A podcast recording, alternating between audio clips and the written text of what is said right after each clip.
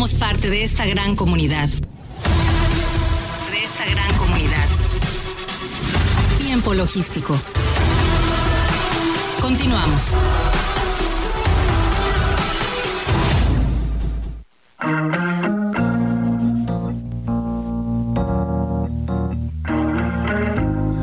Bien, bien, muchísimas gracias por continuar con nosotros. Estamos aquí de regreso en tiempo logístico, agradecido con cada uno de ustedes que nos está escuchando en este momento y bueno, vamos a continuar con toda esta barra de participantes especialistas en la materia del comercio exterior y bueno, como les comenté al inicio del programa, en este segmento vamos a platicar de los factores que han influido en el aumento del costo del seguro eh, marítimo a nivel mundial, eh, por supuesto con los especialistas de eh, Grupo Nuño, el ingeniero José Sánchez Nuño que ya lo tenemos aquí enlazado. Ingeniero, qué gusto que esté nuevamente en tiempo logístico bienvenido.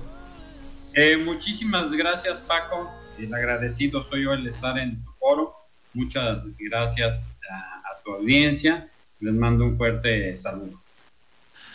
Bien, pues vamos a aprovechar el tiempo, ingeniero, y bueno, ¿cómo está comportándose todo este tema, usted como especialista en la materia de los seguros, eh, de estos factores que influyeron para que eh, los costos del seguro marítimo estén en aumento? Sí, bueno, como bien sabemos, el, transporte de mercancías de un 80-90% pues es marítimo, ¿no? En todo, en todo el globo terráqueo. Pero esto, debido a la pandemia y debido a las catástrofes naturales eh, que, han existido, pues han influido en el aumento de, de las tarifas. Este es uno de los factores, ¿no? No es el único factor, pero es uno de los factores muy importantes porque pues hay, eh, hay echazón de contenedores al mar, hay mojaduras, oxidación, eh, entonces pues todo eso le pega a, la, cuota del seguro. Correcto. Eh, es evidente que pues si están incrementando los costos del flete marítimo, se escasean los contenedores, también este tema de los seguros tiene su impacto. Eh, ¿Tiene usted algún dato, alguna referencia con relación a todos estos contenedores que se aseguran? Eh, ¿Cómo ha impactado en ello? Eh, ¿Disminuyó la cantidad de el aseguramiento de los contenedores? realmente ha aumentado porque realmente la gente se volvió más consciente de los riesgos. Estamos hablando de otras fallas. También una falla que influye en, en, el daño de contenedores, que a la vez pega la siniestralidad.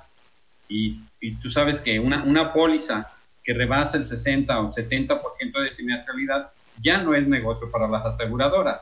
Entonces, las fallas mecánicas, las fallas, los errores humanos también juegan un punto importante en la siniestralidad de los contenedores. Además, más lo que tú comentabas de la acumulación de contenedores eh, pues, eh, en, los mismos portacontenedores, en las terminales, eso también ha influido a que, a que haya más siniestros, ¿no? Claro. Y bueno, sí, adelante. No, no, eh, le, afirmaba. Sí, y luego tenemos también los ataques cibernéticos. El ataque cibernético también ha sido un factor de que aumente la siniestralidad. Y estos ataques cibernéticos normalmente eh, los, se los ponen a las terminales portuarias donde sacan información confidencial y que una vez saliendo de, la, de, la, terminal portuaria, pues están, las mercancías están expuestas a robos, ¿no? Y el índice de robo pues es muy alto, ¿no? Claro. Y, y entonces pues sí, son factores muy difíciles de controlar. ¿eh? El, ataque cibernético es muy difícil de controlar porque pues son hackers profesionales, eh, organizaciones muy, pues ahora sí, muy bien organizadas, pero en el lado malo. ¿no? Por supuesto. Ahora, ingeniero, eh, el tema, mm, dice usted que incrementó el uso del seguro, que evidentemente esto es bueno, porque protege la economía y bueno, al estar protegida, los, la pregunta es, ¿los costos de los seguros han incrementado por toda esta situación? Sí, claro, han, han, incrementado bastantes, hay compañías que se han salido del medio, entonces, eh, por la alta siniestralidad. Y eso, eso obliga a que las compañías pongan cláusulas especiales de exclusión y al, y al ver eh, menos, menos postores, menos aseguradoras que le entran al riesgo, pues aumenta el seguro, ¿no? Y, claro. y hay rubros donde pues, no quieren asegurar y las medidas este, son, son extremas, ¿no? Y también con el cambio climático, pues también es, nos afecta mucho, por ejemplo, la temperatura de contenedores, eh, sobre todo para perecederos, es mortal. Aquí juega, juega un punto muy importante la tecnología, pero pues es, es, un tema que se ha disparado. Bueno, eh, ahora, eh, el tema del el incremento del costo de los seguros. Eh, como tal, bueno, pues hay alguna justificación como lo comenta, pero esto es un tema cultural, hablando de nuestro país, en el que en los que usan el seguro. Esto los protege del principio a fin en sus procesos operativos de comercio exterior.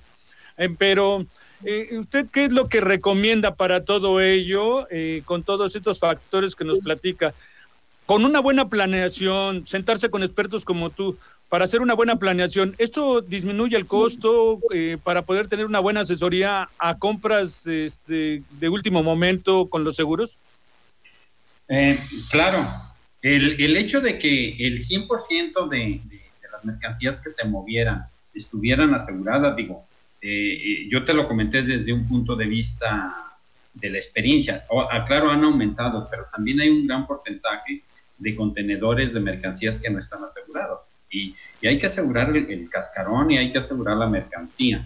Entonces, en la medida en que la, eh, la mayoría de la mercancía o el 100% de, la de las mercancías que se mueven marítimamente estuvieran asegurados, eso disminuye el costo.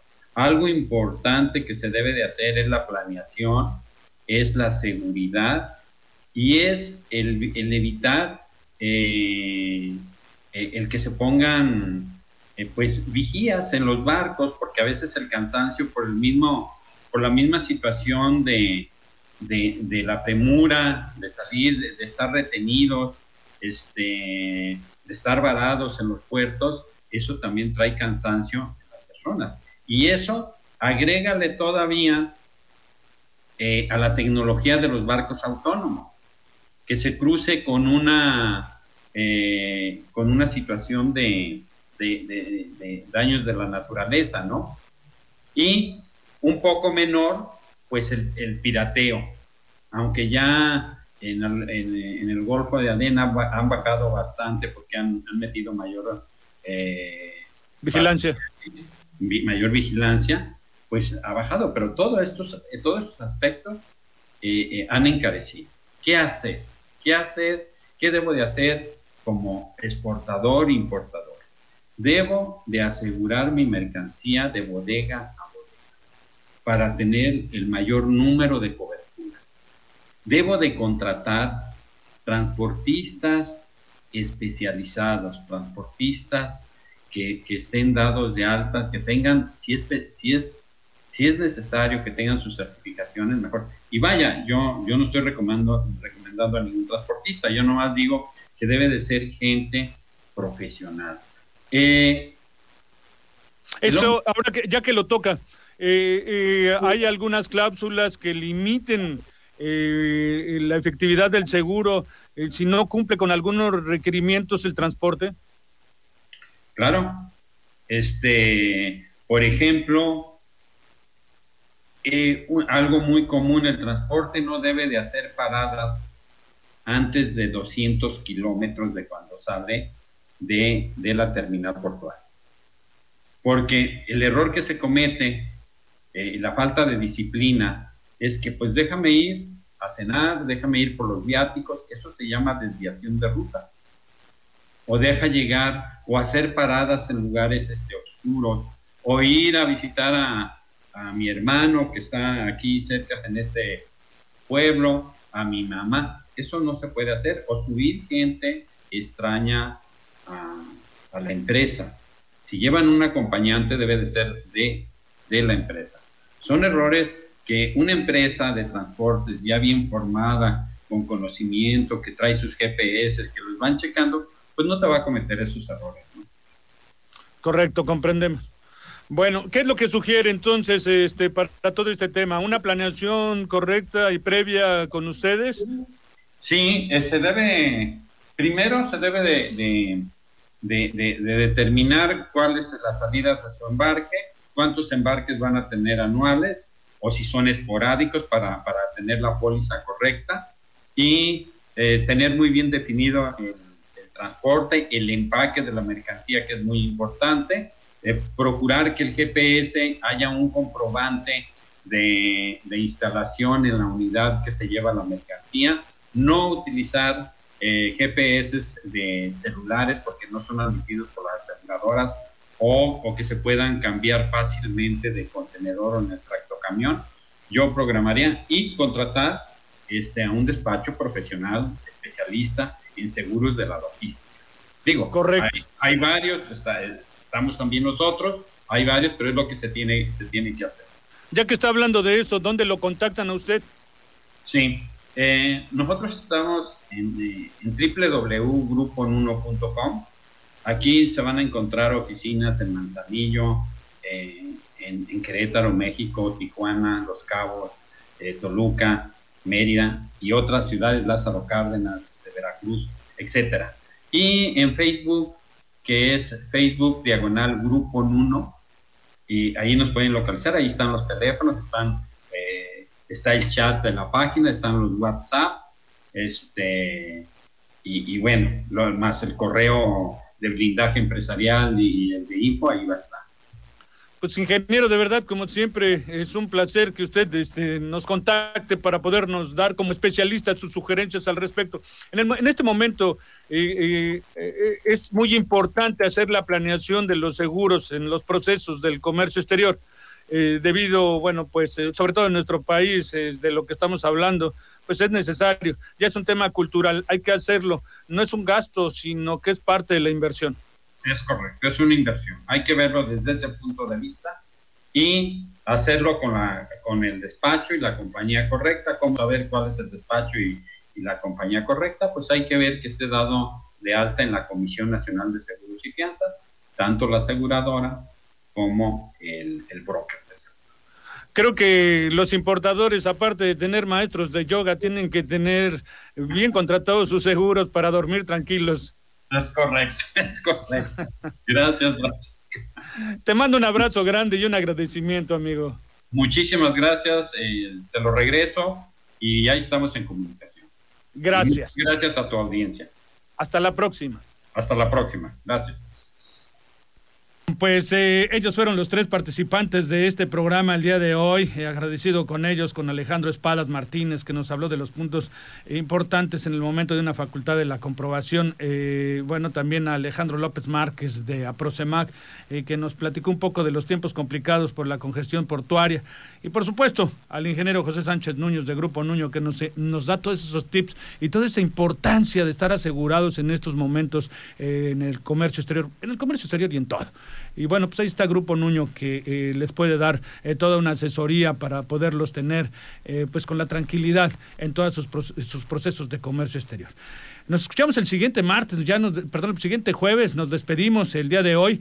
le queremos mandar un saludo muy especial a Omar Arechiga de Alba, que el día de hoy iba a participar, pero bueno, enrolado en el tráfico, pues ya muy normal eh, del puerto de Manzanillo eh, para poder llegar aquí. Bueno, pues le fue imposible, eh, pero te mandamos un saludo grande. Esperemos que ya pronto salgas de ese tráfico, mi querido amigo, que te está esperando Ceci. Bueno, también un agradecimiento a todos los colaboradores y por supuesto a, a todos los patrocinadores que le dan vida a este programa. Se despide de Tiempo Logístico su amigo Paco Tobar. Hasta la próxima. En tiempo logístico agradecemos a nuestros patrocinadores y colaboradores, así como a todos los que depositan su confianza en nosotros y a ustedes por estar siempre atentos a la información y acontecimientos de comercio exterior en este programa. Todos somos parte de esta gran comunidad. Todos somos la voz del comercio exterior.